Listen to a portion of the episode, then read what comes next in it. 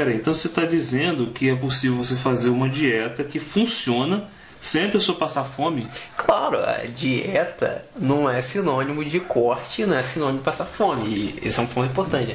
Durante muitos anos as pessoas associaram dieta tem que passar fome. Não é. é vou falar de novo de clientes meus. Tem clientes meus que eles vão no McDonald's. É mesmo? E estão emagrecendo. Realmente.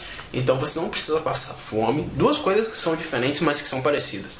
É, você não precisa passar fome e você não precisa ter uma dieta sofrida. Vamos no que você perguntou.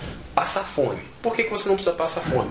Porque a dieta não é feita para você. Sim. Respeita as suas necessidades, o horário. Quando eu falo de horário, é muito horário que você sente fome, né? Cada pessoa tem um horário que tem mais essa compulsão, mais essa, esse desejo de comer. Quando a gente fala de fome psicológica, de fome fisiológica, que é diferente de psicológica. É, então, a sua alimentação, que é feita para você, vai respeitar tudo isso. Então, ela vai ser possível que você faça alimentação no momento que você sente essa vontade de comer. Com isso, você não vai passar fome, você não tem que passar fome. Você precisa de déficit calórico. Déficit calórico não é sinônimo de corte absurdo e não é sinônimo de passar fome.